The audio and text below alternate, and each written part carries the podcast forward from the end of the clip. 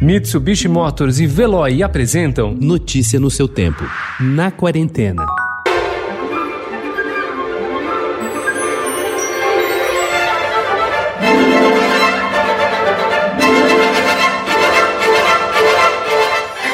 A Orquestra Sinfônica do Estado de São Paulo tem duas novas integrantes, a bacia e a fita métrica. Ambas fizeram suas estreias na tarde de sábado, quando subiram ao palco da Sala São Paulo, antes mesmo que o grupo tocasse para uma plateia vazia seu primeiro concerto em mais de quatro meses. Enquanto as câmeras ainda eram posicionadas para transmitir pela internet a apresentação, técnicos se certificavam de que a distância entre as cadeiras estava correta e no pé de cada uma delas, um recipiente já esperava pelos respingos de condensação e saliva que poderiam cair dos instrumentos, evitando contato com o palco, arriscando contaminação pelo coronavírus.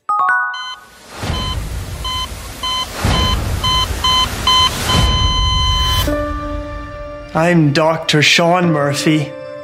I have autism.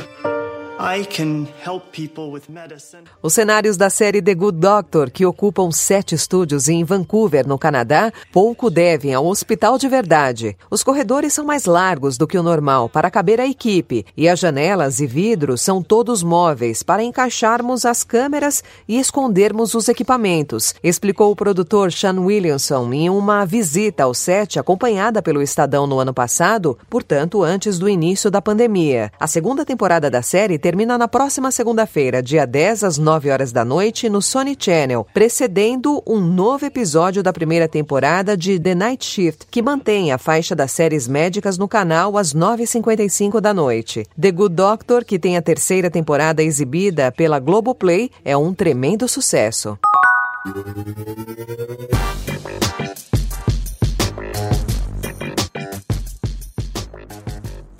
Todo mundo que produz informações sobre turismo com serenidade, de forma profissional e comprometida com o bem-estar dos viajantes e das populações locais, a essa altura está convencido de três evidências. A primeira é que ainda não é hora de viajar a passeio. A segunda, quando a Covid-19 começar a dar sinais consistentes de queda em novas contaminações e mortes, vamos voltar a viajar de forma gradual. Um estudo do impacto do novo coronavírus no turismo brasileiro, divulgado pela Fundação Getúlio Vargas no começo de junho, apontou que para um período total de crise de cinco meses, as viagens internacionais devem levar até dois anos para voltar ao patamar do começo de 2019. As nacionais, até um ano. A terceira evidência é a de que a retomada será por meio do que muita gente está chamando de turismo de isolamento.